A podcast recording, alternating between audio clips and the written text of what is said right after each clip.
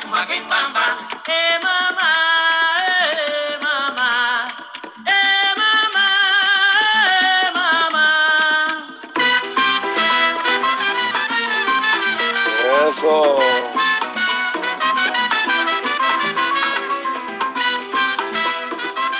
Ay, ay, ay, ay, ay, Vamos ay, bien. ay, ay, Ahora fue, coño. Ahora es que es sabor Vamos. cubano del BCN. Tacho, dame dos para llevar, dale.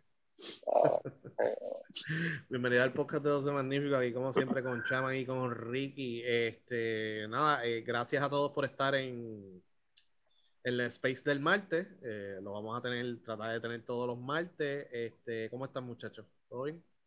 Todo bien, todo bien, ¿no? Sí, muy bien. Eh, se dio, nuevamente se dio muy bien la dinámica de los spaces, discutiendo lo que Sí. era 3 por 3 y eh, lo de la entrevista, eh, la gente dando pues sus opiniones, los fanáticos dando sus opiniones sobre la, entrevista que hicimos sobre Pedro Ortiz. Este, nosotros obviamente dimos nuestra opinión porque lo, lo entrevistamos y no tuvimos otro podcast. Eh, y pues tuvimos el space para hablar por primera vez. Este, Ricky, eh, lo que pudiste percibir de esa entrevista, ¿qué, qué- te llevaste de esa entrevista? Pues mira, este. na- na- eh, bien poco lo positivo, de verdad. O sea, bien poco lo positivo que pude percibir. Este, vi, observé muchas este, contradicciones. A mí me gusta siempre, pues, este, escuchar. Me encanta escuchar, de verdad. Pero cuando escucho cosas que no, no, no van una con la otra, pues tengo que insistir. Y a veces puede sonar hasta medio malcriado o, o hostigador, pero no, no es mi intención. Este, ustedes saben bien que a mí me encanta preguntar y preguntar y, y, y preguntar, pero este, en este caso como que no, no puedo decir, mira, este, wow, nos aclararon muchas dudas, pues, que fue lo que comenté ayer en el Space, y vuelvo y lo digo, hay muchas cosas que se quedaron sin, sin, sin contestar, se quedaron en, en, en el limbo, este, o si le prestamos atención, entonces decimos, ah, pues mira, escuché bien, pues quiere decir que la, la, eh, no, voy a, no me gusta usar la palabra excusa, pero las razones que se dieron para las movidas que ha hecho este el equipo de San Germán, pues no, no, no eran necesarias o mintieron acá o mintieron allá cuando dieron la primera versión, de verdad, pero no coincide. Este, una de las cosas para fue lo de la deuda. Yo entiendo que con deuda o sin deuda, pues, no, no era necesario, tú sabes, bajar esa cantidad, si eran 178 mil o 100 mil, como quiera, a, a, te, te, podías quedar con el jugador, no había break, tú sabes, no, no entiendo el por qué entonces cambiarlo, porque no cambiaba en nada, o la, la, cantidad de la deuda no cambiaba en nada la situación de San Germán, a menos, que, que, es mi, mi lo, lo, que quizás estoy desde un principio como que dándole mucho pushing, de que haya habido presión de tercero, este, incluso tuve la oportunidad de preguntarle a él directamente si, si el BCN o, este, o alguna otra persona, algún otro ente, pues le había, este, le había este, sugerido esas movidas. Él indicó que no, que todo era él, él y él. Este, bueno, vamos a pensar que sí, pero aún así, pues no, que cuando tú dices bajar una deuda de 178 a 100 mil por nada y, y, que se quede igual y que ahora sí puedo jugar por 78 mil dólares menos, deuda es deuda. O sea, deuda es deuda. Yo entiendo que eso, eso no, no es irrelevante en este momento. Pero esas fueron las explicaciones que él nos dio. ¿Satisfecho o no? Este, no, de verdad que no. No me, no me, no me convenció muchas cosas. Eh, yo no sé cómo va a correr este año, pues puesto que ese mismo día de la entrevista, pues él supuestamente tenía unas reuniones o algo pendiente, o había un grupo que estaba interesado en, en, en negociar con él. Él lo que en una parte nos explicó, nos dijo bien claro de que pues, esto no era un, prácticamente un traspaso, que él no iba a recibir ningún dólar este, de ganancia, que esto era como, yo le puse el ejemplo de que, ah, ok, cuando ponen un carro en clasificado se, se regala cuenta, lo único que con una deuda de 100 mil dólares, pero este, y él, él, él, confirmó que sí, que era eso mismo, o sea, ¿quién se hace cargo de, de, de este equipo con esa deuda?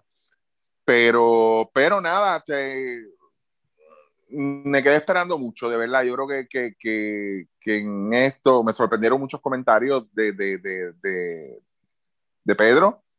El, que no los esperaba escuchar de verdad, este, me sorprendió y pues, pero nada, Sí. eh, muchas cosas, pero nada, este chaman. Mira, eh, yo creo que yo traté de ponerme en los zapatos de, de, de lo que son los fanáticos de San Germán. Yo, pues, obviamente, pues conozco mucha gente en esa área, sé de Mayagüez, sé cómo los siguientes que son. En, en, ese sentido, traté de ponerme en esos zapatos y, y en general, yo no creo que nadie en San Germán, nadie de los fanáticos de, de, San Germán, la Sabana Grande, que ese es como que el core de ellos, Cabo Rojo, eh, yo creo que nadie de los fanáticos del equipo de San Germán debe estar satisfecho con eso. No solamente, y, y, no solamente nosotros como quizás pues fanáticos de la liga, pero el, el, fanático de allí, yo no creo que haya nadie ahora mismo en San Germán que haya escuchado la, la entrevista y diga, ah, contra, qué bueno, ¿sabes? Qué, qué bueno que tuvimos esta persona en, en el equipo. Eh, mano, ¿sabes? Y, y, por lo menos, y, honestamente, pues esa es mi, mi, mi manera de verlo. Yo creo que como bien dice Ricky, hay cosas que habían como que mucha contradicción. Eh, se le preguntó del asunto cuando estaba Noah allí, pues lo que él dijo que eso era pues que el, que, el interés de ellos era, era a corto plazo, cuando pues tú en las entrevistas del nuevo día que el interés allí era supuestamente a largo plazo, lo que pues genera más preguntas, que fue lo que también pues comentó Modesti, y que, imagino ya mismo dirá también su parte, pero eh, y, yo creo pues, que lo genera más sospechas y pues se habla de que, ah, que pues este, eh, ellos lo que querían era mudar la franquicia Santurce y eso le da, la, la entrevista le da mucha fuerza a esa teoría. Eh, no nos sorprendería aquí a ninguno de nosotros que, que termine él también entonces allá en, en Santurce, lo que le restaría también a la credibilidad y, al asunto este de que pues, eh, pues eh, era más un, tema familiar, eh, que era un tema personal, de que pues ah, de acostarse a dormir temprano, todo este tipo de cosas, no sé, a, a mí pues no sé, me generaría, volvemos, menos credibilidad el, que yo ese tipo de acción ya pues para el año, para otro año arriba. Eh, yo no sé cómo él va a sobrevivir este año ahí en, en, en el equipo de San Germán este, con esa falta de confianza que tiene el, el, la fanaticada. Allí por cualquier cosa te boicotean. Eh, y pues, sí. o sea, y, y, siguen los cambios, ya que volvieron, hicieron otro cambio adicional, eh, salieron de Erazo por, por Jonathan García, que o sea, o sea, volvemos, eh, sin entrar mucho en detalle de, de, de, quién es quién, pero o sea, aquí es un jugador joven, está cambiando un jugador joven, no sé por qué. O sea, y, y eso, y, y, eso es lo que no encontré justificación de los cambios cuando pues realmente todavía tú no tienes ni un, ni un dirigente. Y tú dices que pues, ah, pues yo no sé de baloncesto, pero sé de estadística, tú sabes, pues, hermano, pues no sé quién más está trabajando ahí, si, si no está el dirigente, no tienes coaches, pues aún yo estoy seguro, volvemos, en, en ese momento no podía hacerlo, ni, ni, y obviamente por el después del resultado de las otras contestaciones, pues de verdad, pues ni me digné en hacerlo, pero ahora mismo ponemos las estadísticas de Isaac Sosa, este, del BCN, de Brasil, de las otras ligas que ha participado, y las pones al lado de Gaby Velardo y jamás en la vida. O sea, no hay estadística en el, en el mundo o estadístico que vaya a comparar eso y diga, no, pues yo lo voy a yo, yo, yo estoy cambiando de estos dos jugadores iguales aquí, realmente pues no, no, sí. no, me parece bien. En el asunto de Piñeiro también, o sea, no, no me, no me, no, no me hace ruido, por eso le pregunté o sea, o sea, realmente, o sea, la justificación que dio, ¿cuál era? O, es una cosa o es la otra. Entonces, al final del día, no, que son las dos. Pues mira, pues era la otra, no era la no, no era, no era que él no, no tenía interés de jugar en Puerto Rico. O sea, si él hubiese tenido interés de jugar en Puerto Rico, como quiera, pues entonces él iba a regresar, porque pues no, no podían con Piñero. Un tipo que todavía no habían firmado que no estaban gastando, porque ellos estaban gastando en Piñero, ni un peso. O sea, y pues ese tipo de cosas. Y volvemos, pues, se le trató con respeto y todo eso. Y, y pues, tú sabes, y mucha gente, pues, como le dije al final, pues qué bueno, pues le agradecen mucho porque pues, él contestaba, le contestaba a los fanáticos, pero de ahí a, a tener una credibilidad con, con, la fanaticada, pues no creo. Y si él piensa estar en otra franquicia de, del BCN, yo espero que sea este backstage de lejito, porque no creo que, yo sé que mucha gente que escucha este podcast eh, se mueven en, en, en, diferentes franquicias y, y, y, y va a ser bien difícil yo creo, eh, para empezar, la, la, entrevista la pidió él, no, sí. y él, de hecho, él mismo lo dijo en la entrevista, eh, que le preguntó a la guirita eh, a ver si, lo, si estábamos interesados en entrevistarlo. Eh, no sé por qué lo hace, porque él tiene el teléfono mío. No sé si es que me tienen miedo los apoderados o algo así, no sé por qué. este, pero nosotros pues hacemos la entrevista básicamente porque queremos saber qué es lo que está pasando en San Germán. Nosotros también pues tenemos un medio que es un podcast, nosotros no tenemos límite de tiempo. O sea, a Pedro se le dio toda la oportunidad del mundo de hablar, de, se le hacían las preguntas, él tenía todo el tiempo del mundo de contestar, utilizó bastante tiempo para contestar las preguntas. Eh, la entrevista duró hora y veinte. Eh, y lamentablemente no se aclaró lo, las interrogantes que tiene la fanática de San Germán y porque ese es el feedback que nos ha llegado de la fanática de San Germán. A ver, yo no me puedo poner los zapatos de la fanática de San Germán porque yo no soy fanático de San Germán. Sí le tengo cariño a la franquicia de San Germán porque es pues, la franquicia más cercana que yo tengo. He ido mucho, muchísimos más juegos a la Arkelio que en otras canchas. Eh, me gusta ver los juegos allí porque es un buen ambiente, eh, pero no me puedo poner los, los zapatos de los fanáticos de San Germán. Y lo que me han dicho los fanáticos de San Germán directamente es que ahora tienen más preguntas y que no se justifica los cambios que se han hecho. Eh, porque para empezar con el cambio de Piñeiro, pues llegaste a hablar con Piñeiro, pero hablaste con Piñeiro hace un año.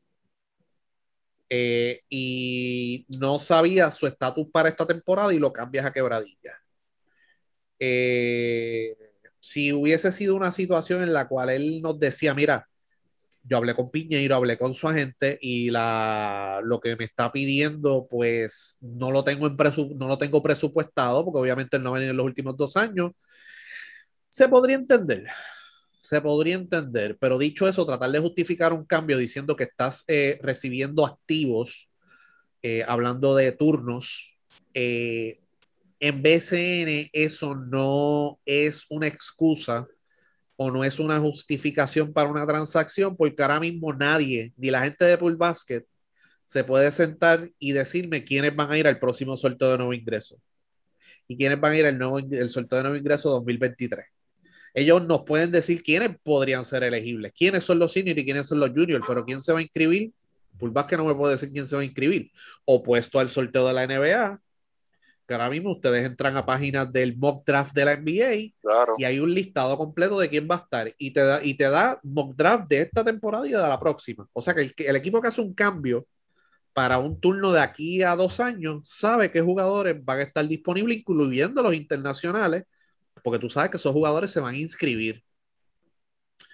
Y quebradilla, mínimo, si no pasa una, una situación difícil, va a ser semifinalista por lo menos. O sea, que eso, en una liga de 12, eso es un octavo, décimo, un décimo, duodécimo pick de la primera ronda y o de la segunda ronda. Así que esa transacción no hace ningún tipo de sentido porque el jugador no te costaba nada. Ahora, si tú negociabas con él, te sentabas con él, mira, lamentablemente no puedo pagarlo eh, y él quiere jugar, pues déjame darle esa oportunidad y se le daba la oportunidad de, después pues, lo cambiaba a un equipo. También dijo que no había eh, una mejor oferta por Piñeiro, lo cual lo dudo. Y entonces aquí pues podemos eh, llegar a la conclusión que lo que hizo fue eh, vender el jugador, básicamente. O él hizo varias transacciones por dinero porque en el podcast nos dijo que los 100 mil dólares de los abonos ya los había gastado, que eso es el modus operandi de todos los equipos cuando reciben los abonos. Es el cash que tienen para iniciar a trabajar, para empezar a trabajar, y ya lo había gastado. Entonces tiene esos 100 mil en crédito y a lo mejor yo devolverle ese dinero. Así que está, está atrás por 100. Más tiene una deuda de 100 mil más que, que tiene un plan de pago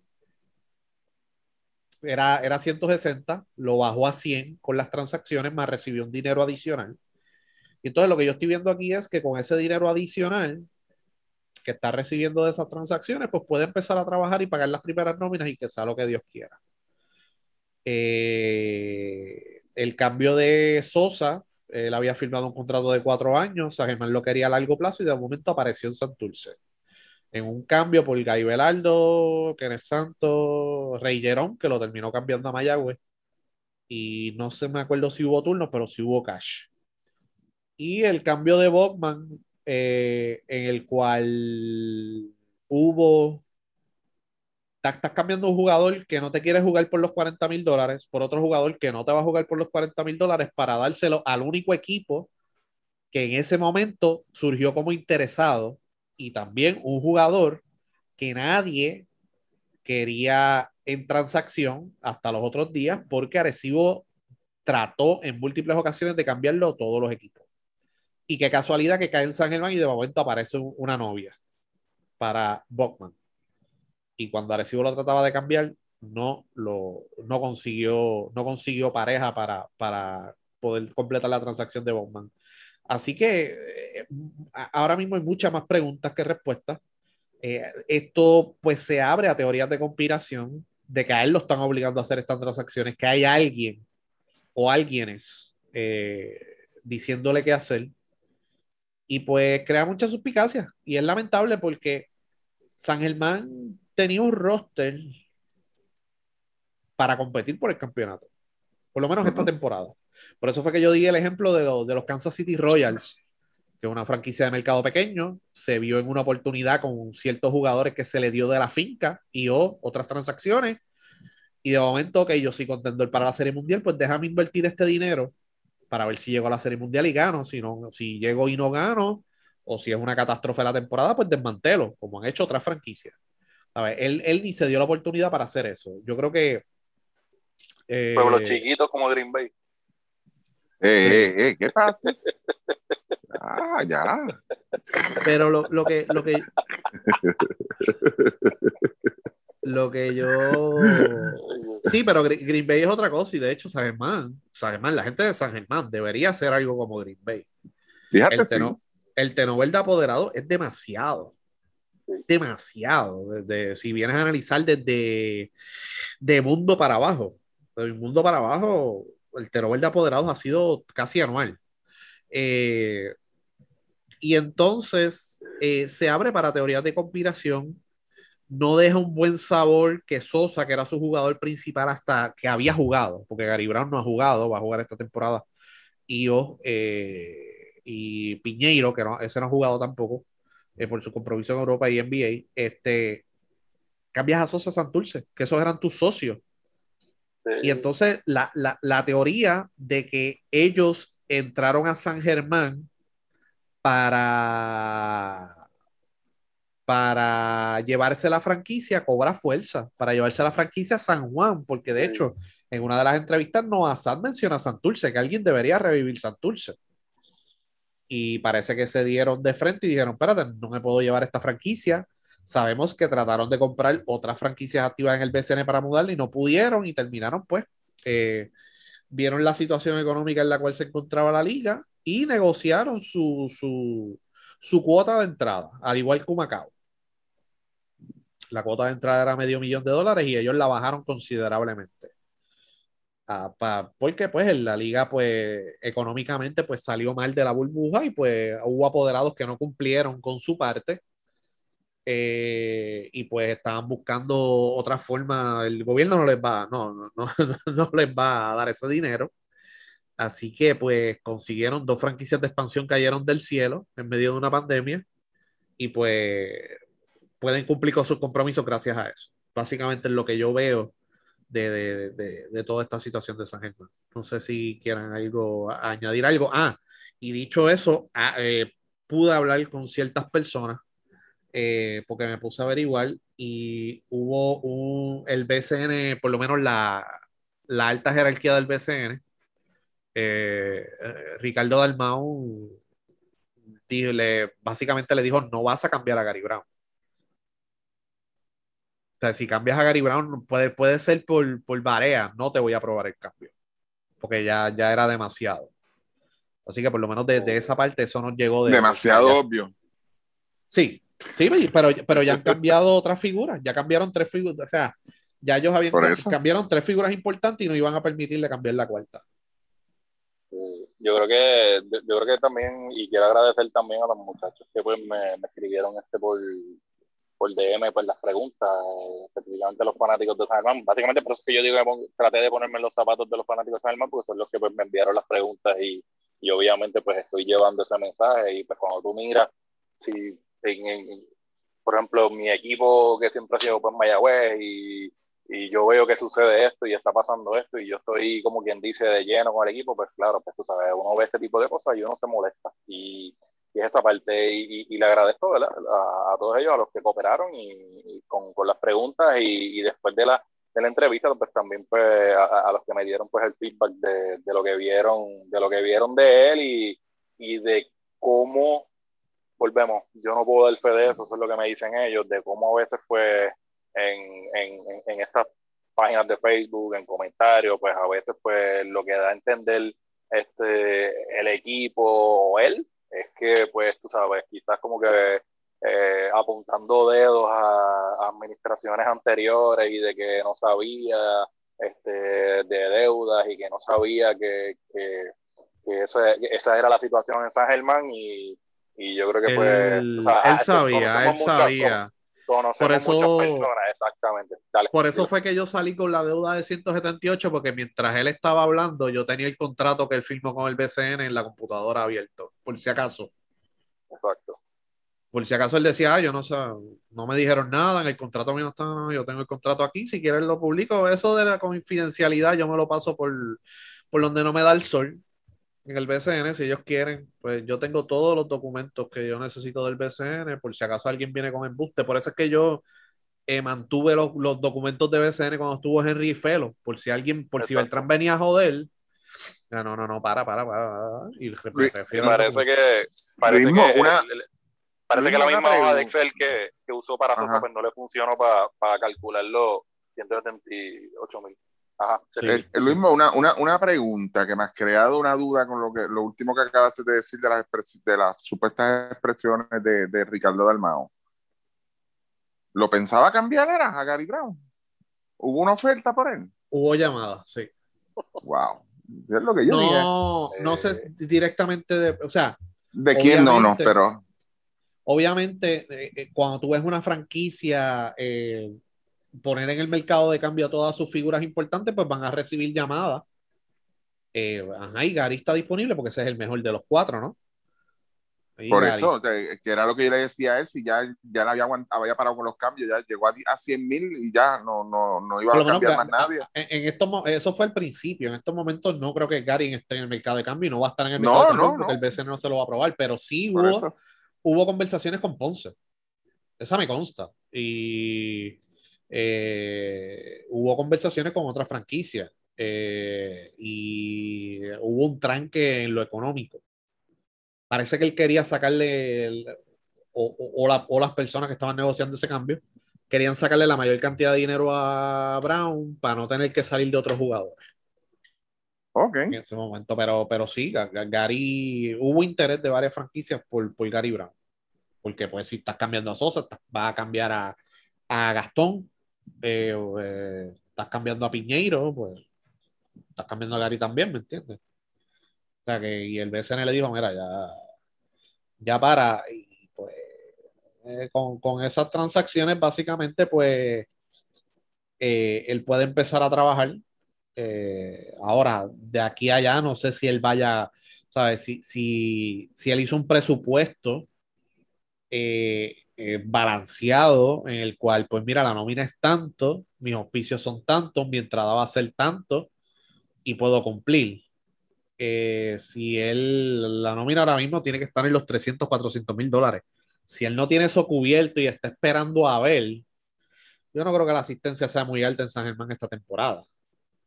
Por lo de la pandemia y porque los fanáticos están molestos también. Y sabemos que en, San Germán con equipos buenos, yo nosotros sabemos que le hicieron un boicot a Nelson Colón y la gente no quería ir a la cancha. Pues el equipo estaba ganando. O sea, el equipo no, estaba primero, pero estaba jugando bien.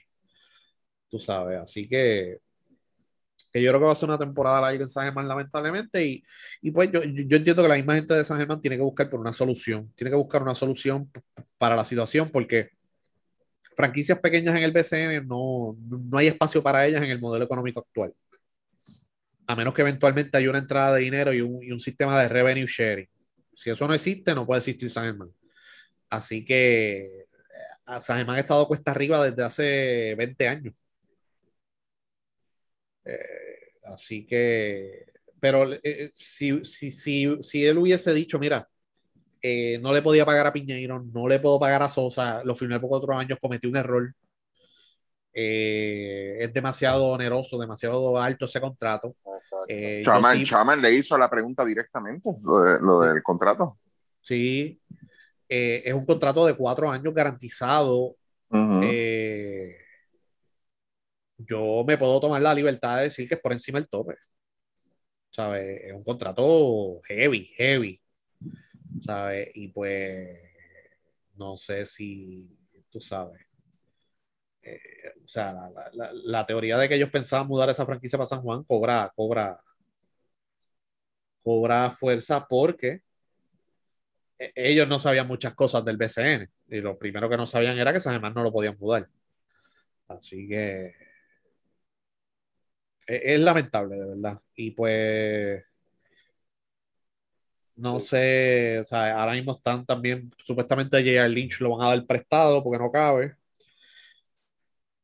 Hicieron el cambio por Jonathan García. Ese cambio, pues no, no me. E- Ese cambio lo pidió el coach. El coach pidió un point al veterano. Así que eso fue el coach. Pero en las demás transacciones, eh, sea bien o sea mal, esa fue el coach. El coach pidió a Jonathan. Eh, en las otras transacciones, pues no sabemos qué pasó. Realmente. Eh, eso fue lo que se pudo des- desprender de la entrevista. Él dio su, expli- él- él- él- él dio su- trató de dar una explicación eh, que hiciera sentido, pero no, no, no sé, ¿sabes? Yo, eh, hu- hubo una transacción, o sea, hubo otras ofertas, ¿sabes? Y he hablado con, con gente de otras franquicias que hubo otras ofertas por esos mismos jugadores que se veían mejor en papel. De hecho, una de esas transacciones, San Germán recibía a Taekwondo Rolón. Que cuando vienes a ver, por lo menos un jugador joven con proyección. Ujú. Que tuvo a uno que otro juego bueno en la burbuja y le iban a dar tiempo de juego. Ok, perfecto. ok. Mano, ok, Taekwondo Rolón, par de picks, otro pick, chavo, ok. Pero tú sabes, eh, muchas, muchas interrogantes, de verdad. Muchas interrogantes y es lamentable, pero vamos a ver cómo se va desarrollando. Ya por lo menos, ya ellos firmaron otro refuerzo, eh, lo van a anunciar en los próximos días. eh, y él había dicho en el podcast que solamente tenía un jugador bajo contrato, así que vamos a ver cuántos de esos jugadores terminan firmando. Eh, vamos al BCN. Nosotros cumplimos.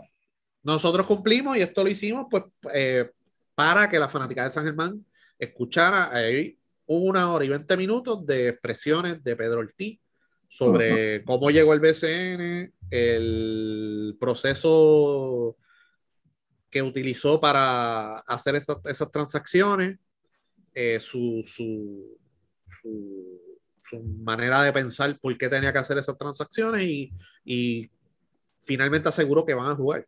Así que por lo menos eh, los fanáticos de San Germán que lleguen a sus propias conclusiones y yo creo que, no sé si Ricky lo dijo aquí, pero escuchen la entrevista en más de una ocasión. Sí. Escúchenla en más de una ocasión. Y ahí pues, tú sabes, de la misma forma pues. Vamos a ver. Este. BCN rapidito. Este Ricky, esta te va a gustar. ¿Mm? Eh, Humacao firmó a Anthony Cambo como su refuerzo. Fruta bomba express. Ah. El fruta bomba express. Estamos, está encendido. Es la mesada. Esa es la mesada para el nene. Ay. Deja que venga y quede MVP. Deja que, que sigan hablando. Yo te, yo te voy a decir de- algo y yo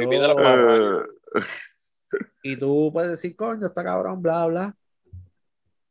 Pero es que los demás equipos lo hacen. ujú, sí, pero no como refuerzo. No, como que ya, ya llegamos al extremo, ya llegamos al extremo. Ay, sabes, pero, pero, Aguada firmaba al hijo del alcalde. Sí, esas cosas se dan. Quebradillas tiene el hijo de un auspiciador. Eh, hay otras franquicias que firman jugadores que no están en condición para jugar BCN. No, claro. Y o el hijo del apoderado. Eso es tradición. O sea, Felo firma a su hijo, Eti Reyes firma a su hijo, Agustín Díaz. Este, ¿quién más? Reciente. Eh, Humacao, ustedes saben, la, la- la- anteriormente, la- lo- el chiste que tenía allí Jorge Meléndez.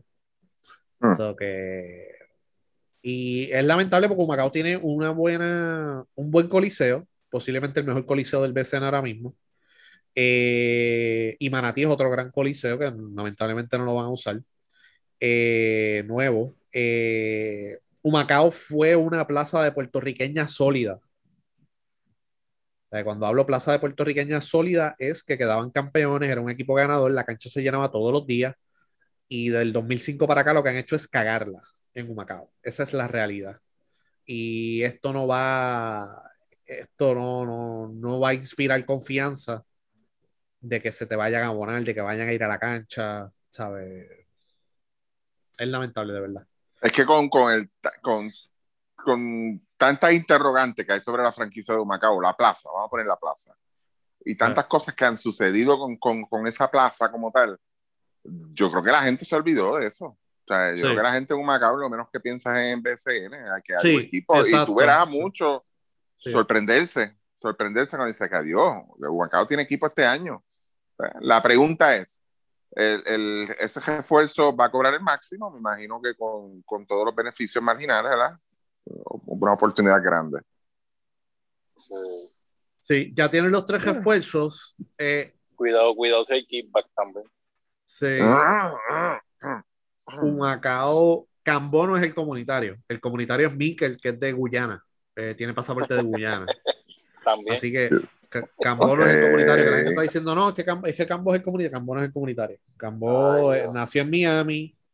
No tiene, obviamente, no va a tener pasaporte cubano. Eh, es en Mikel, de los tres refuerzos, Mikel es el que tiene pasaporte Guyana. Y es el latinoamericano.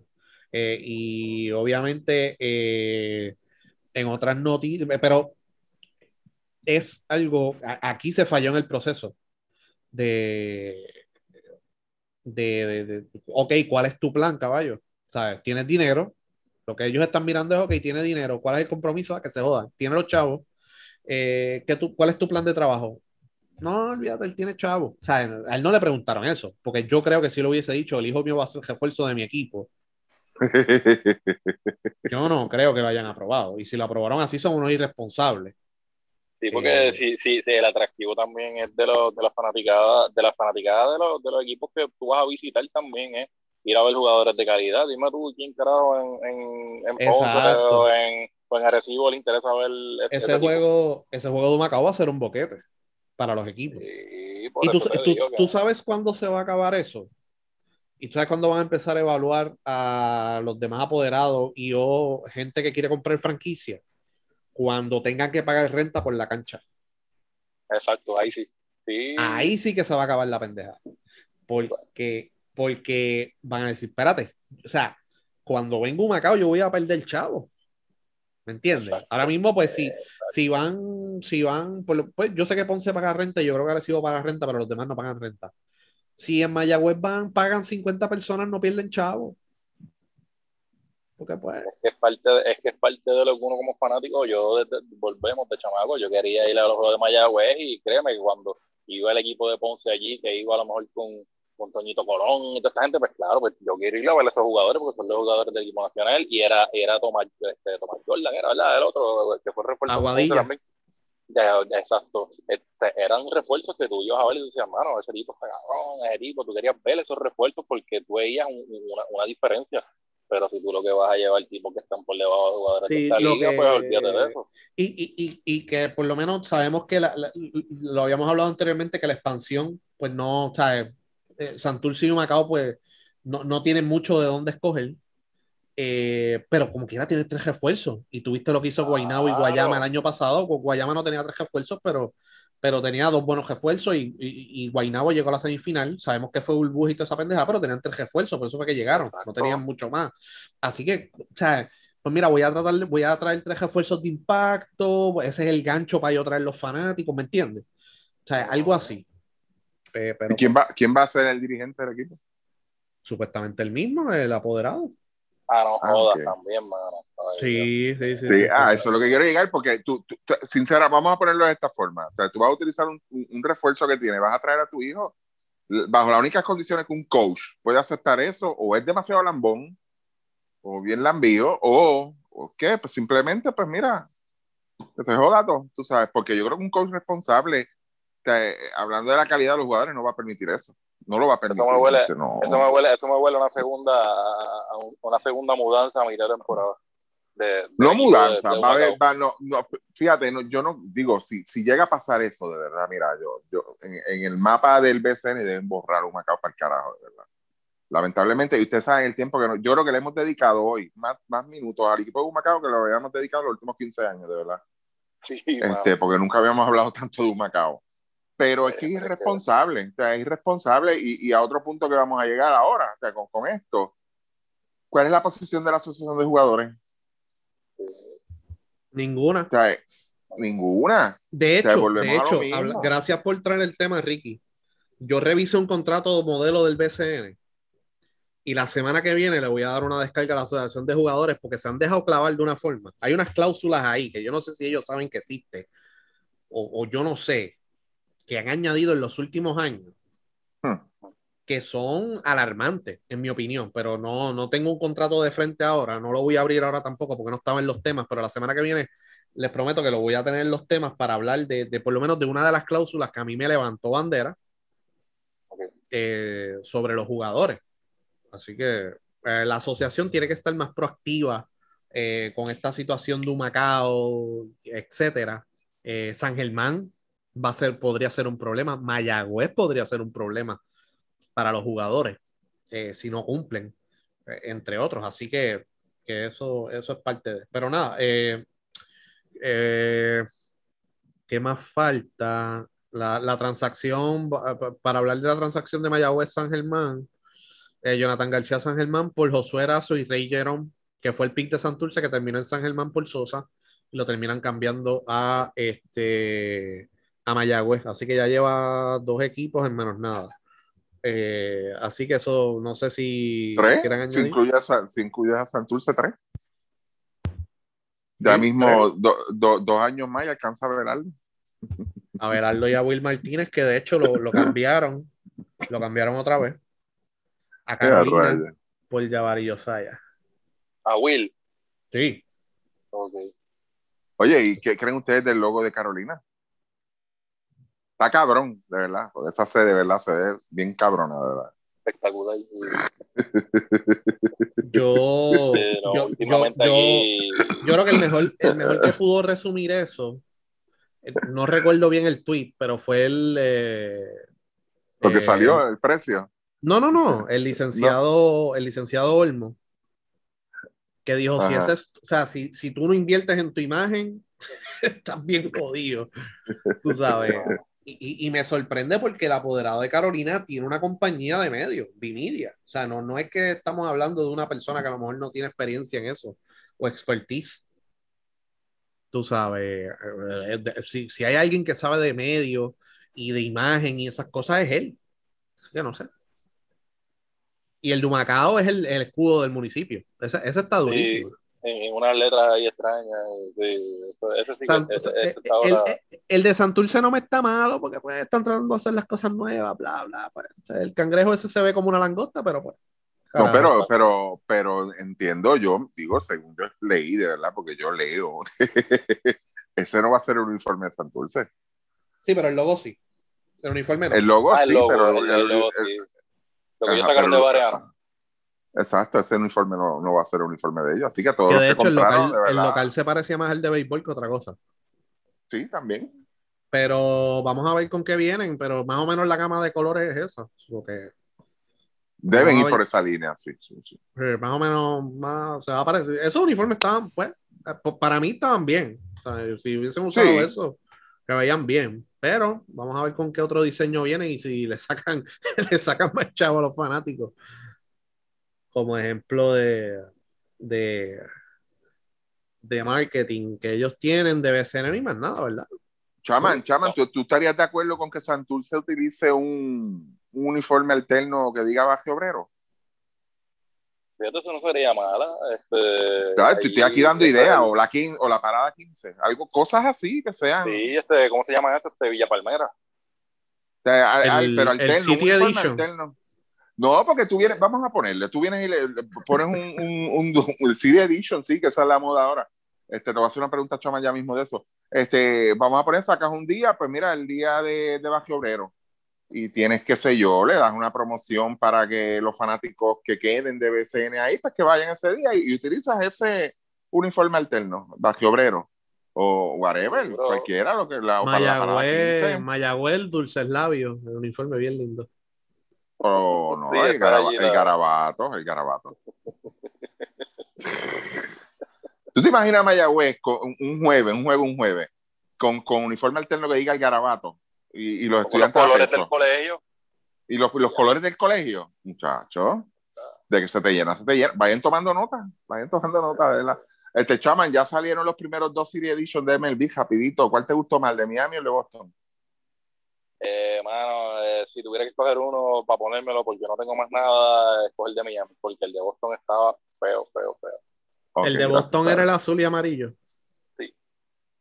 Ya esta semana que viene vienen otro más. No me acuerdo cuál es este. Ah, yo no sé si es Arizona.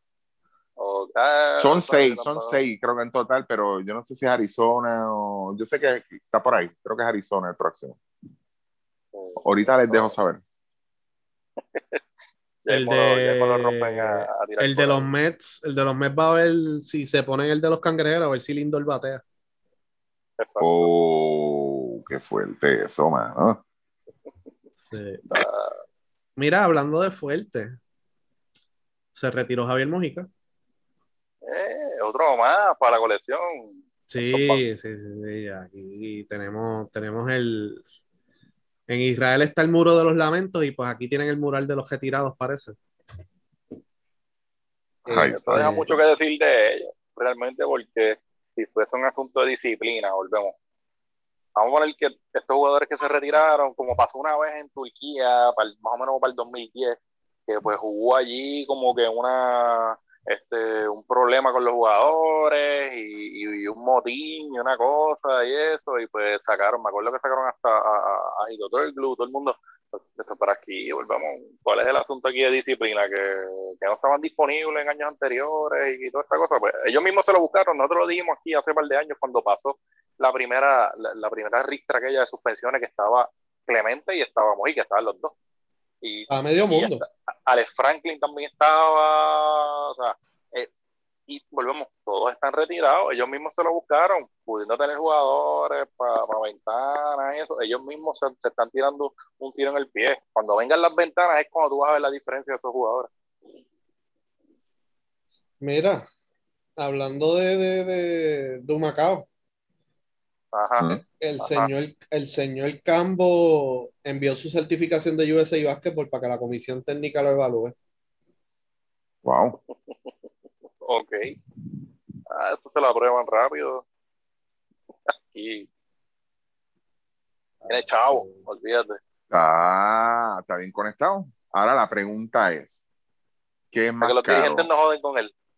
¿Qué, qué es más caro, esa certificación o el logo de Carolina? Está difícil. ahí. Ok. Pero yo, no, no, no, no. que mucho, Eh, que mucho jodió Humberto con Barea cuando quería dirigir. Sí, Y ahora viene, ahora viene este Héctor Travieso con Mm. una certificación ahí de yo no sé dónde, de USA Basketball. Y él- se van a doblar y bueno, pues está bien, mano. Caballo tiene chavo, me va a dejar chavitos para las transferencias de jugadores cuando vengan. Eh, y a lo mejor hace un clubcito y me ayuda, y ya tú sabes. Eh, a me gracia ser los dirigentes en Chismao, sin, sin taller. Sí, pero ese, ese podría Yo no ser su todo. patrono, no van a joder mucho con por él. eso te digo Chismao. pues te digo Yo me alegro, yo me alegro, yo me alegro lengua al por culo, mala leche. Yo me alegro que haya un cubano y un argentino dirigiendo. Yo me alegro, porque mira que han jodido con que no traigan a Paco Olmo, con que no traigan a Nicolás Casánglida, que es un argentino, que es el mejor. Habla que coach. esta es la otra noticia de Santurce. El, Sí, el- que el va a estar. el- sí, pero eso, sí. eso, eso era un rumor viejo, que iba a estar el Che, va a estar el Che García. eh, Carla Cortijo de asistente, Laria Ayuso de asistente y Daniel Seoan, venezolano, de papás uruguayos. Eh, lo conozco a él desde hace muchísimo tiempo y la temporada pasada fue el dirigente del Maccabi Haifa. Y Hmm. siempre ha sido el asistente del Che en Venezuela y Dominicana en la selección y en Guaros de Lara. Y él pues se fue a dirigir a Israel por su cuenta.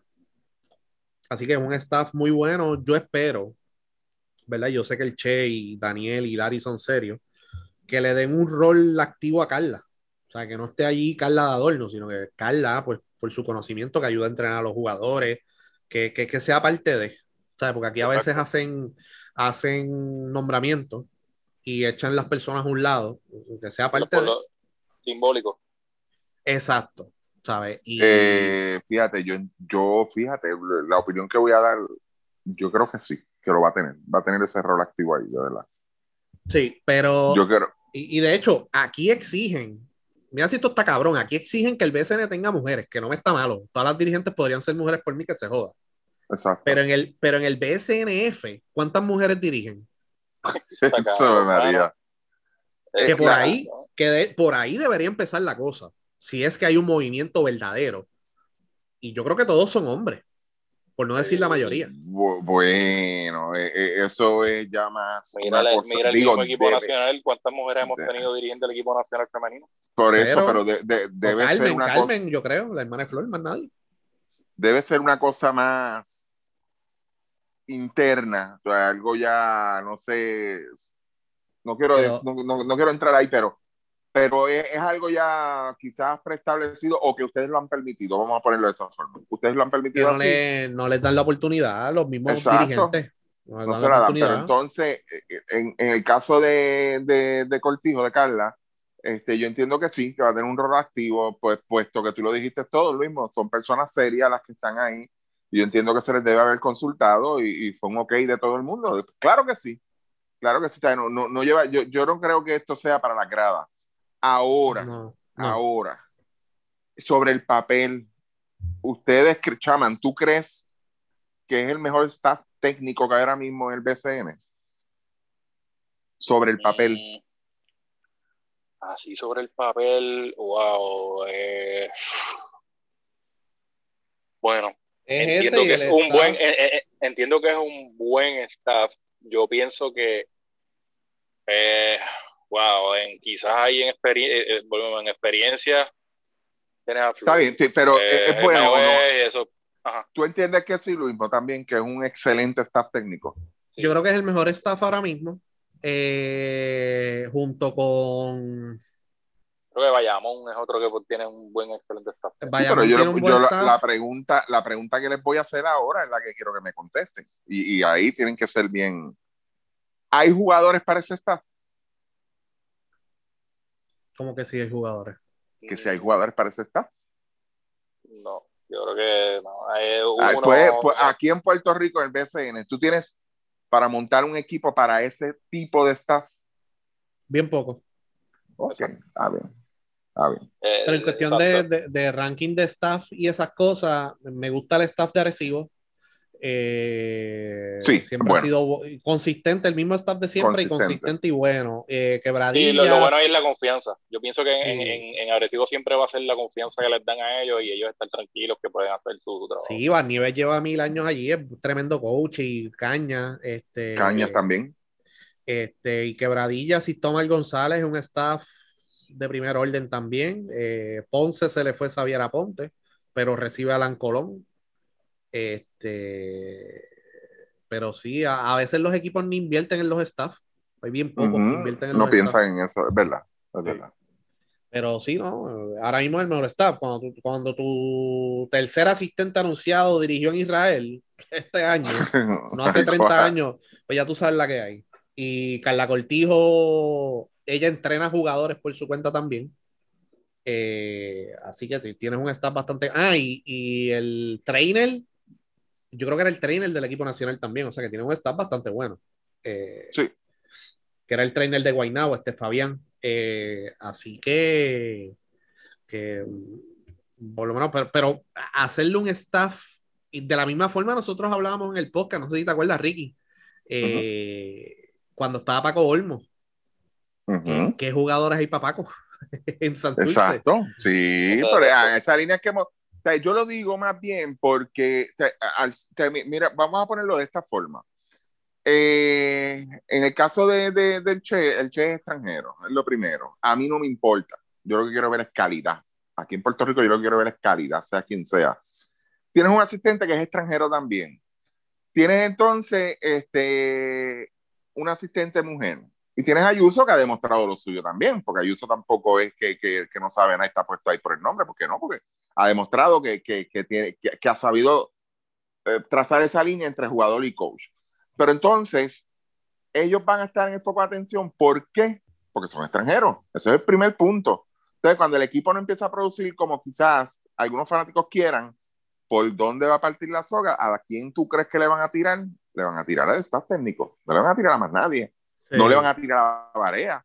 Tú sabes, y, y a mí me gustaría o sea, que la gente, antes de que se tire, se tire la primera bola, se juegue el primer juego, o sea, que la gente piense en eso nada más. El tipo de juego que puede traer este staff aquí, ¿ok? Porque el Che, para los que no conocen, donde quiera que va, tiene éxito. O sea, no es chiste. O sea, no, no, no es que tuvo una temporada de suerte acá, o, oh, mira, ¿qué, qué clase de suerte tuvo acá. No, no, es un coach probado ya, probado donde quiera que va, donde quiera, y diferentes canchas, ¿ok? Diferentes este, sitios. O sea, y, y no vengan a decir, ay, mire, que traen este tipo, el tipo no sirve de verdad. Mira, que fue lo mismo que pasó con Paco Olmo al principio, porque cuidado que le tiraban, cuidado que le tiraban, tú sabes. Y, y eso, pues, como que, que la gente se vaya preparando, que es que tú también tienes que tener esos jugadores que sepan aceptar su rol dentro del equipo, porque este tipo de coach lo que quieren son jugadores de rol dentro del equipo, jugadores que sepan seguir instrucciones, que aprendan a jugar el sistema, que sepan jugar el rol que se les asigne. ¿Ok? Por eso la pregunta mía, te pregunté primero al staff y después pregunté, ¿hay jugadores para, eso, para ello? O sea, yo no Tú veo la mitad, tú, tú ves la mitad del roster y tú no sabes cuál es la mitad del el resto de la mitad del roster y tú tienes Exacto. que traer jugadores que puedan Tienes que ir por a ellos porque si empiezan a traer Exacto. guerrilleros se les va a hacer bien difícil a ellos bregar con ese asunto también. Sí, E- y- ese es el problema. Pero, pero vamos a ver, y los jugadores, pues escuchar, Sosa es un jugador coachable, que sabe jugar el sistema.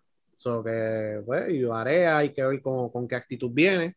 Eh, ya yo sé de dos firmas de jugadores que van a venir del banco, por lo menos creo que son del banco. Sí, yo creo que todos van a venir del banco. Eh, y van a traer tres refuerzos, pero los van a anunciar pronto, pero no son ninguno de los que se están rumorando, ni uno. Ok, Así que ok. pendiente. Eh, ya los tienen firmados y los van a anunciar pronto. Así que esa es la que hay en Santurce. Este, ¿de qué más? con, No con hay el más nada 3 o queda algo del equipo nacional. Del equipo nacional. No, ¿tienes estábamos Pues hablando mira, del no, equipo pero- nacional. Lo que pasa es que vino la noticia de Camboa ahora, que ahora envió una certificación ahí. Eh, Pues mira, no entonces, ni- todavía todavía no hay eh, lista ni de 24, mano. para, para que, que el coach nacional pues, pues, piense un poco, este, eh, este, el Che sería un buen candidato para dirigir la selección nacional, ¿verdad? Si tiene éxito. ¿Tú te imaginas, tú te imaginas que Santurce empieza a ganar? Ay, Dios mío, es el señor. ¿Qué- ¿Cuál va a ser el comentario, Ricky? Es el mismo que, sí, la misma mierda de siempre, brother. Tú sabes, eh, eh, eh, el, el problema aquí es que, que por eso es que yo lo traigo por, y, y, y sí, lo traigo con ánimos de joder. Sí, lo traigo con ánimos de joder. Sea, para que la gente, lo mismo que ha pasado aquí ya históricamente, vuelvan y lo hagan.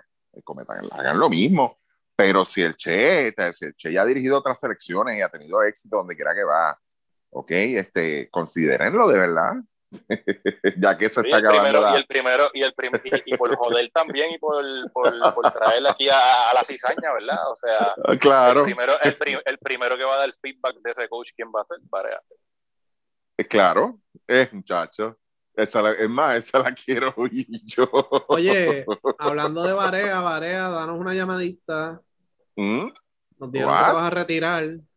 Sí, Ah, sí, mira, eso está equipo por ahí. nacional, sí, sí. Este, Eh, nada, de lo del equipo nacional, rapidito, yo no sé si eh, si alguno de ustedes está estreñido, yo no quiero leer los, los quotes de Humberto. Si están estreñidos, Ay, me avisan y los leo. Este, No, este, yo lo leí. eso es la misma, las mismas historias de siempre. Eso es como coger una Lo leí entrevista dos veces. ¿Escupiste. ¿Escupiste el café o no? Lo leí, fíjate, lo leí ahorita un poco ajetreado cuando lo vi por primera vez y ahorita no, tan pronto, fíjate, que, que jodienda, por más que uno quiera. No hice más que llegar a mi casita y, y lo primero que hizo fue leerlo, el, el correo que, me- que nos enviaste. Y, y de verdad, yo, e- era necesario. O sea, era necesario. Era necesario que las expresiones. Las expresiones, de verdad. O sea, yo- sinceramente, o sea, eran necesarias. No, no son ni los primeros dos, ni van a ser los últimos. Tú sabes, pero casualmente de hacer- estos dos que fueron víctimas de, su, de sus garras, que fueron víctimas de, de, su, de sus caprichos, de su mundo, de esos dos, ahí sí que, aunque no hablo directamente de ellos, tú sabes, pero te, le vas a dejar en saber entre líneas al reportero o quizás ahí es donde estaba el libreto. Tú sabes, pues mira, tú me preguntas esto, yo no te voy a contestar, ¿verdad? Pero tú lo que vas a entender es esto. o sea, yo no sé, ¿verdad? Para que tú se digas, ah, es que nosotros tampoco contábamos con ellos.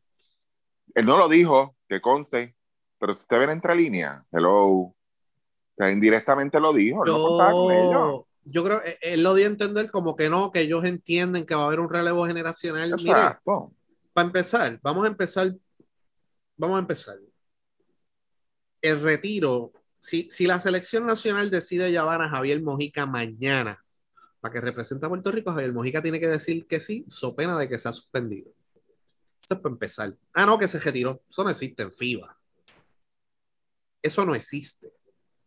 ¿Sabe? Y Ramón Clemente igual. Así que si los llaman, ellos tienen que ir. Yo creo que aquí el tema es cuál es la necesidad de estos jugadores anunciar su retiro cuando ellos saben que eso no existe, cuando ellos saben que si, que si los llaman tienen que ir, que ya ha pasado en el pasado. Javier Mojica lo llamaron para el Mundial y él estaba retirado básicamente, él no estaba activo en la selección.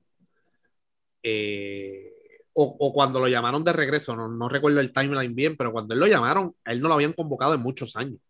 Sí, llevaba ya dos o tres años fuera. Llevaba dos o tres años, o sea que fue.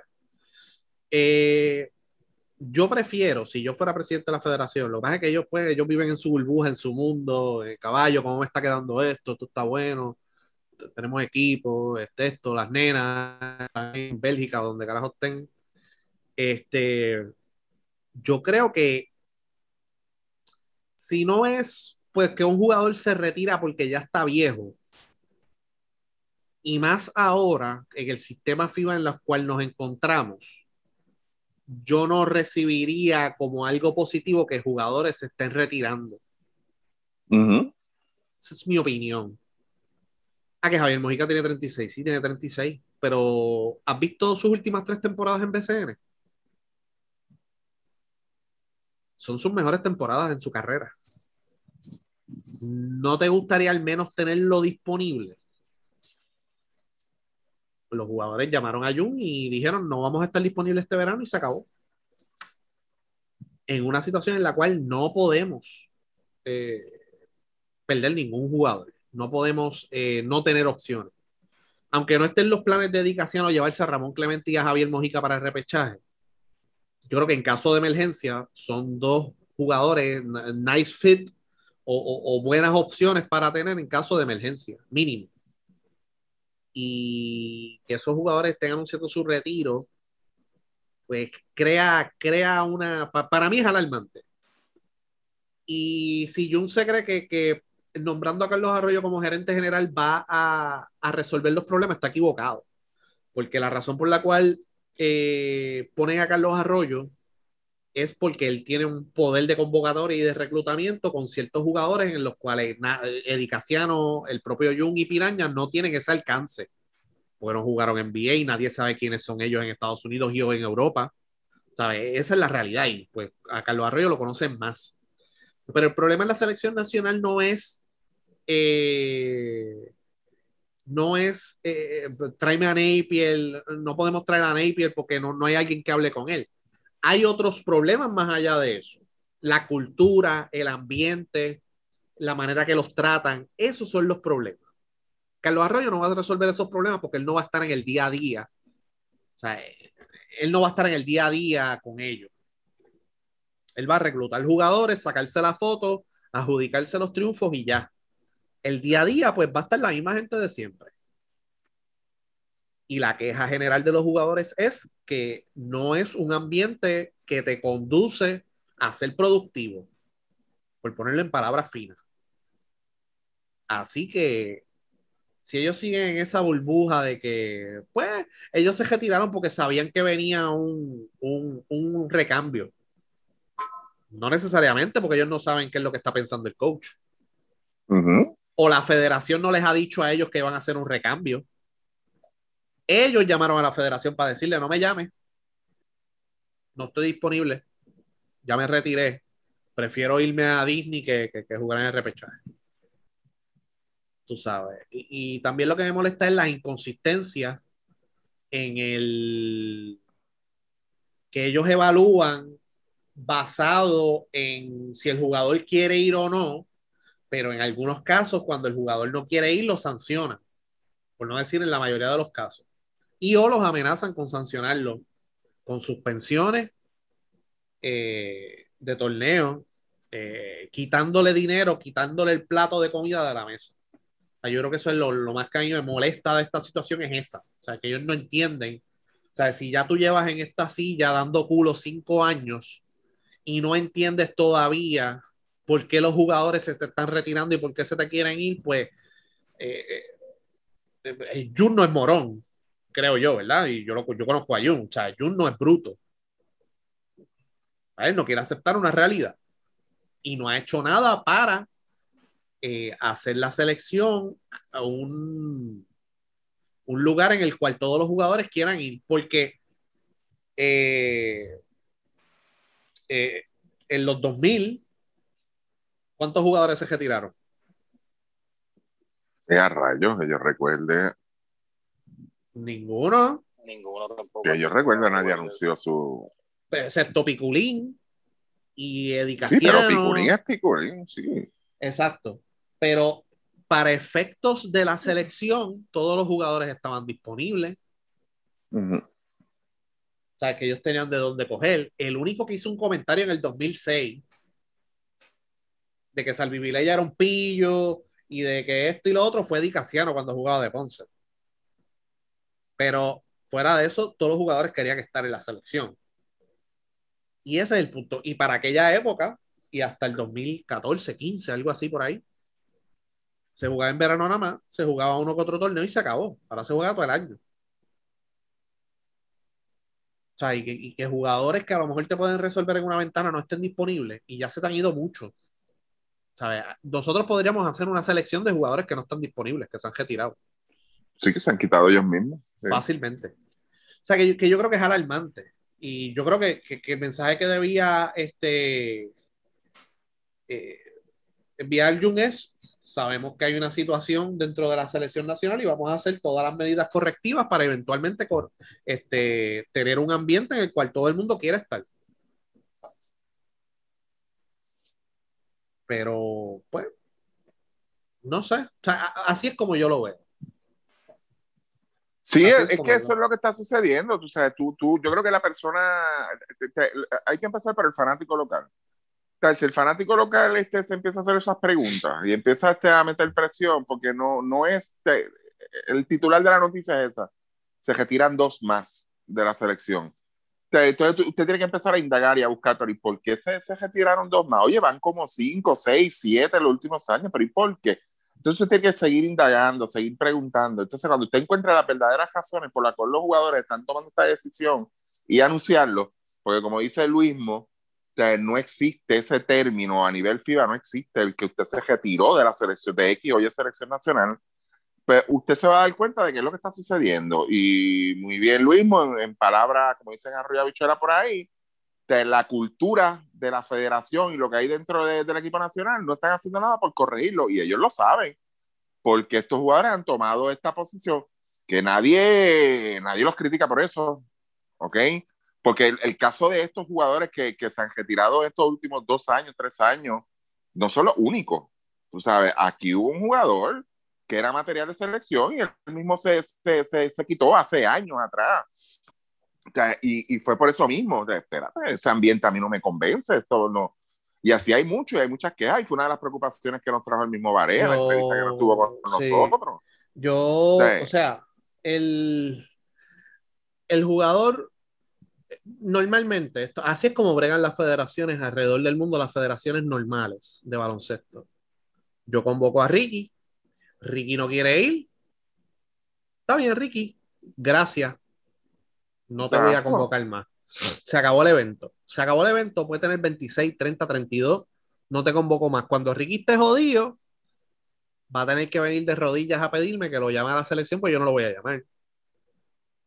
Tienes que darme las razones por las cuales yo te voy a convocar de nuevo, porque tú me dijiste cuando tenías 26 años que no querías jugar más de Puerto Rico. Y ya. Pero aquí no, aquí quieren sancionar.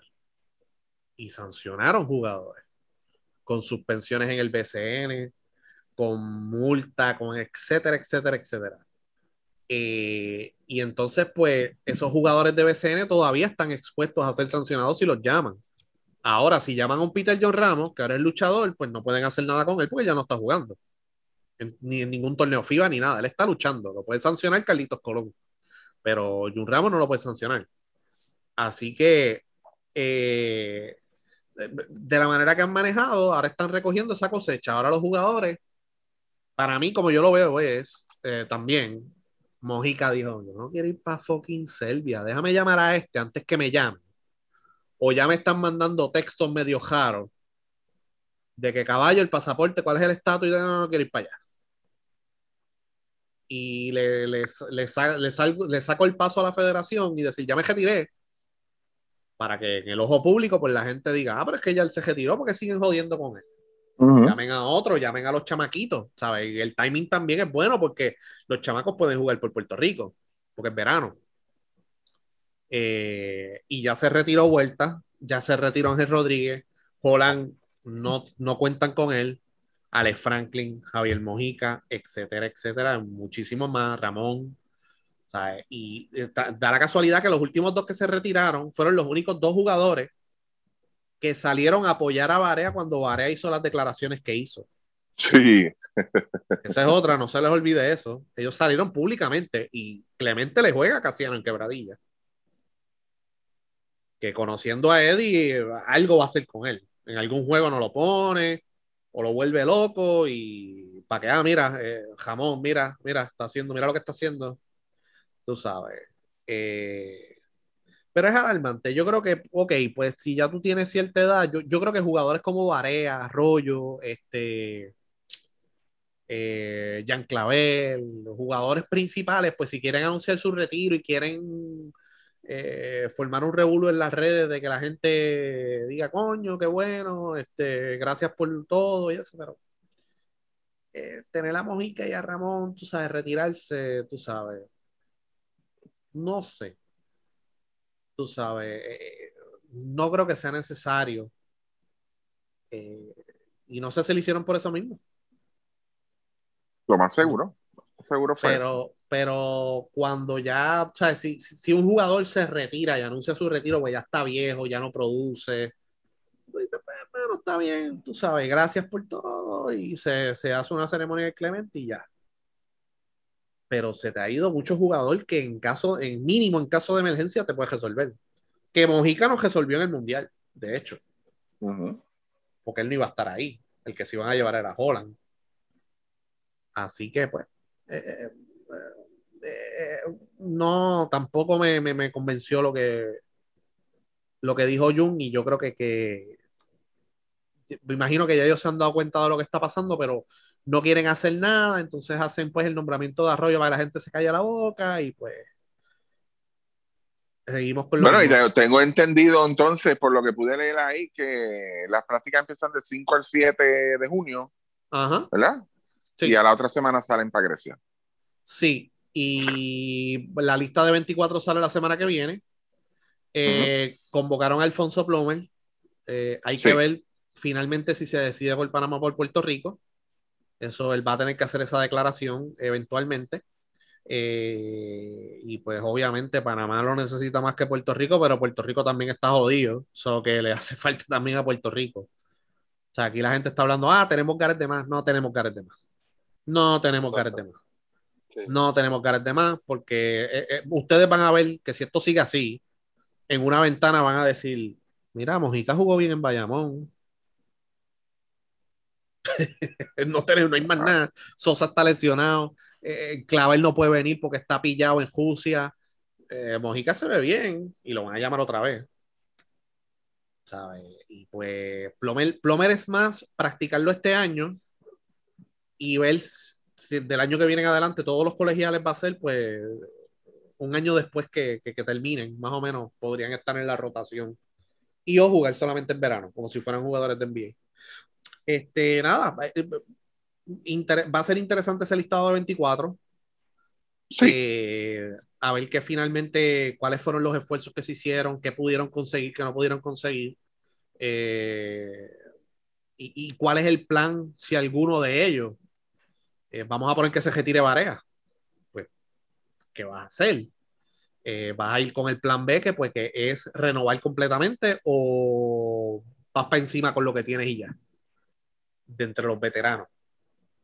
Llamaste a Holland, no lo llamaste. ¿Qué vas a hacer?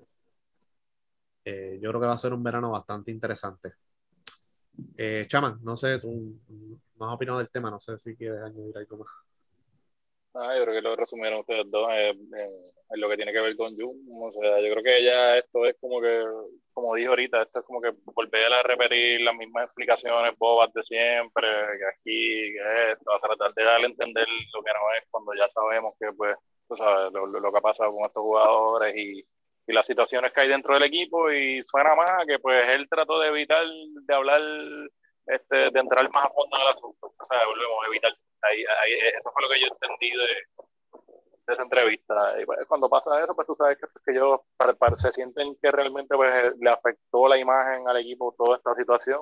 A lo mejor eso es un, tienen algún tipo de, de, de, no sé, métrica para para para eso, o, una, o si una simple métrica para eso sería el, el que a lo mejor los auspicios no están donde, donde ellos quieren, el interés no está donde ellos quieren, por los asuntos, por, la, por el asunto de las peleas, por las cosas que han pasado, y pues a lo mejor están tratando de evitar, y en el tratar de evitar, pues todo el mundo sabe lo que está pasando, y, y ellos pues son los que se creen que pues todo el mundo sea, están cogiendo Pues a la mira. Sí.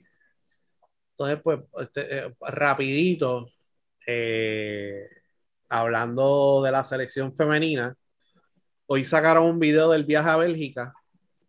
El video dura 51 segundos, ¿verdad? Ah. Ajá. Solamente se vieron jugadoras en 17 segundos de esos 51 segundos. Eso fue- Ay, Así Dios así que por, por si acaso, por si acaso no, que las mujeres, que nosotros esto, hubo un video de la selección femenina, 51 ¿Verdad? segundos, llévelo por reloj, 17 segundos solamente se vio la jugadora, más ninguno, o sea, eso fue un video, mira, mira caballo, estamos viajando aquí para Bélgica, mira el avión qué lindo, mira el autobús qué lindo, mano, estas cosas me encojonan. Y después, Pero, quieren, eh, y después quieren, y después quieren, y joden y pelean, ah, que uno no le da los espacios a la selección, selección femenina, esto, es que ellos mismos, ni en los espacios de ellos mismos, prioridad. jugadoras. Y entonces, pues, tú sabes, también hay un par de figuras en ese equipo que también son unas cagadas, tú sabes, que lo, lo que no quieren es, este, como quien dice, que, que les pasen por encima Pa- las, las jugadoras Para, que vienen. efecto, para efectos de la selección solamente hay dos jugadoras. Ay, Dios. Y yo, o sea, para efectos, ¿sabes? Para efectos míos, por lo que yo he visto en todas las entrevistas y todos los, los posts y toda la cosa, la selección femenina, de que tienen 15, solamente hay dos jugadoras. Las demás no existen. Y entonces, ahora mismo hay una noticia positiva, que es que Daishali Salamán viajó con ella, que se supone que no hubiese jugado porque, y, y se recuperó antes de tiempo. La federación no le dio ni un peso para ella recuperarse, se lo dio el Comité Olímpico. ¿Ok? Le dio dinero el Comité Olímpico a ella. El- la federación, olvídense de eso. Y se recuperó y va a jugar. Y nadie está hablando de ella. Está cabrón. Este, van a jugar este fin de semana, el viernes contra Nigeria, el sábado contra Bélgica y el domingo contra Serbia. Eh, Bélgica y Serbia están en el top 10 del ranking. Así que esa es nuestra sección de.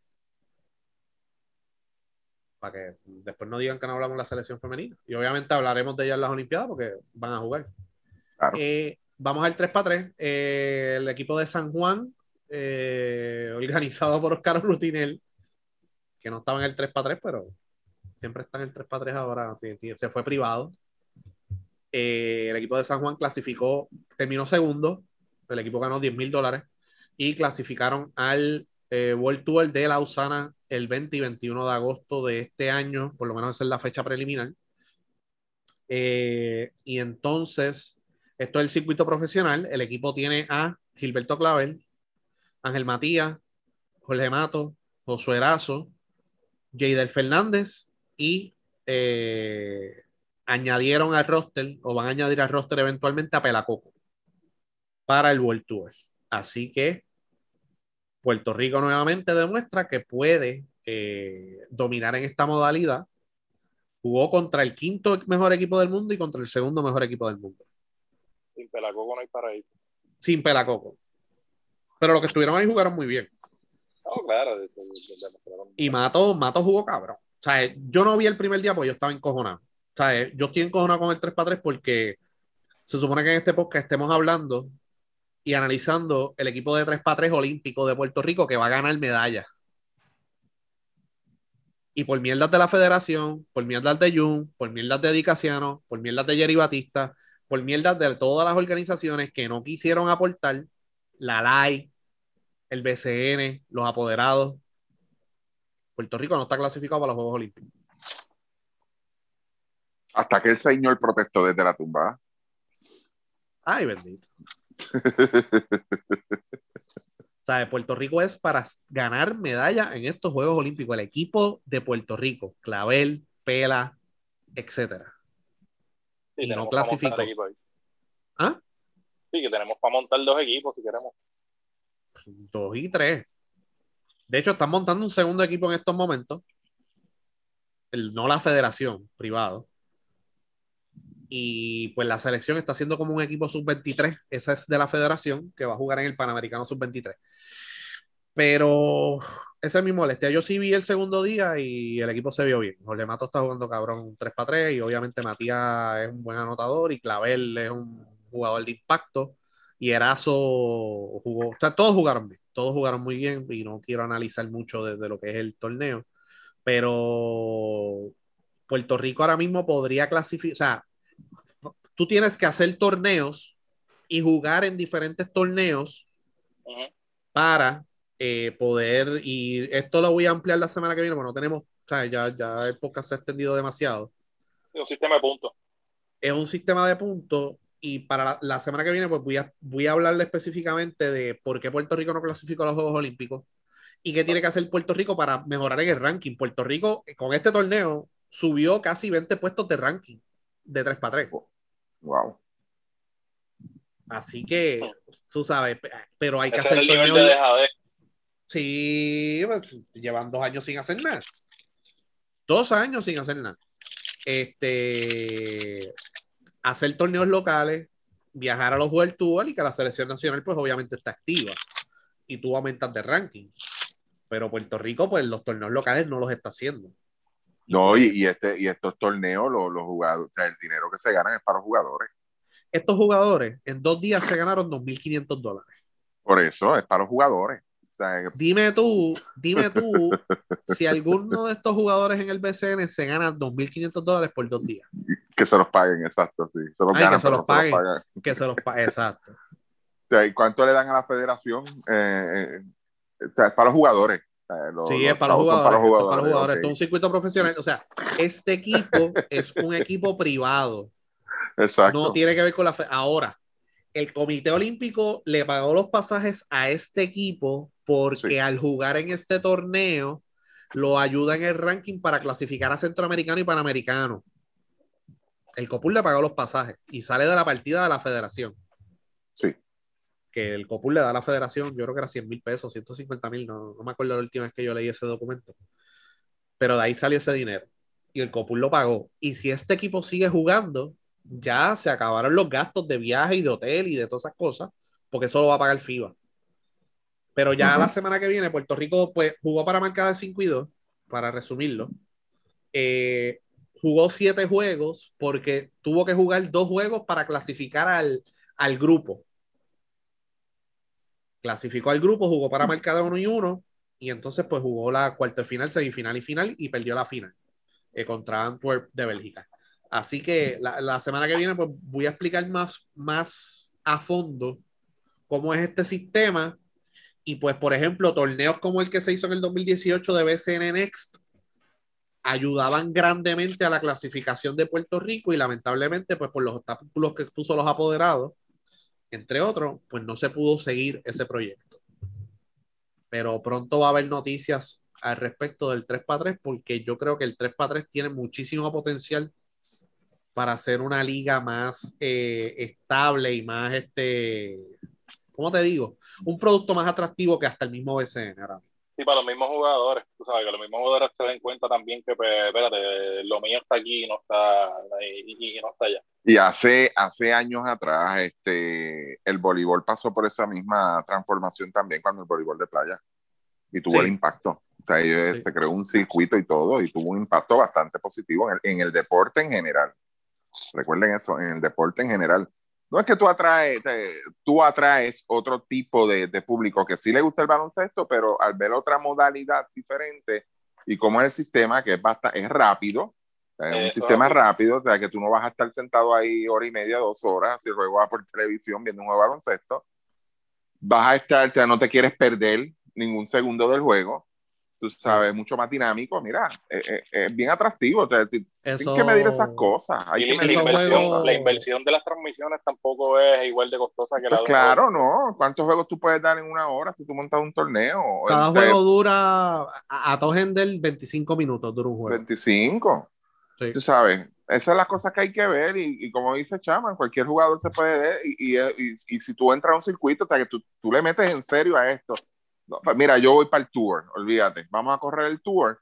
No es que tú vayas a ganar todos los torneos, pero tú sabes la cantidad de dinero que tú vas generando para el jugador, vas generando ese Es dinero. que mira. Puerto Rico, Puerto Rico ha formado un 20 tú y ha, que- ha ido a la final. O sea, no estoy Exacto. hablando de este equipo, en otros, en otros eventos. O sea, eh, eh, fueron a México con Carlos Emory, Will Martínez y no me acuerdo quién más.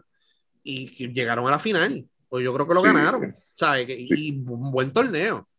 Tú sabes. Así que yo, yo creo que es un tema que hay que explicar más a fondo para que la gente entienda. Y yo creo que hasta en lo televisivo, es un, esto es un producto de televisión. El 3x3 es un producto de televisión porque es un Sí. espacio cerrado, eh, puedes hacer lo que te dé la gana. eh, es media cancha, básicamente. Eso Los es en media cancha, tú puedes, tú puedes Sí. cubrir todo, desde Sí. todos los ángulos posibles, donde tú Y tú quieras. puedes usar esos mismos, tú, tú puedes hacer esos mismos jugadores para hacer videos cortos en las plataformas de Instagram y, Me asustaste, la- Y Me asustaste, chama, cuando dijiste lo del video y yo, espérate, ¿qué va a decir este? eh, de hecho, el, y el torneo, por ejemplo, cuando lo hicimos en Plaza del Caribe, se vio cabrón. O sea, eso se llenó allí. El montaje se veía bien, mano, se veía bien. Y tengo las fotos sí. por ahí. Sí, Sí. sí, sí. O sea, se vio cabrón. Es para específicamente jugar en centros comerciales o en centros urbanos, o sea, en sitios así. Así que nada, yo creo que es un tema que hay que discutir más a fondo más adelante. Ya no se nos, no se nos quedan más temas, ¿verdad, muchachos? No, estamos, No. estamos ready. La semana que viene venimos con eso de que tú dices del 3x3 para explicarlo un poquito más a fondo y a lo mejor la semana que viene pues a lo mejor estamos pendientes ya para el podcast de béisbol. Sí. Ah, Sí. mira, y a los jugadores, a los jugadores que, que, que tengan planes de retirarse o algo, hagan como lo hacen los jugadores elite. La lista que mencionó Chaman, este Luis Morita. Vayan preparando el camino. O sea, cuando le entrevisten, usted está en la selección y usted no, no, como que no quiere estar ahí, la- cuando le pregunten lo que sea, diga, no, ya yo estoy pues, pensando en ese cambio generacional y pues pensando un poco más en la Sí. familia. Vaya preparando el camino. Yo creo que ya esto, pues ya esto van a ser mis últimos torneos y ya, ya usted lo deja establecido ahí. El año que viene, pues, da el macetazo. Mira, no, este año no puedo, de verdad.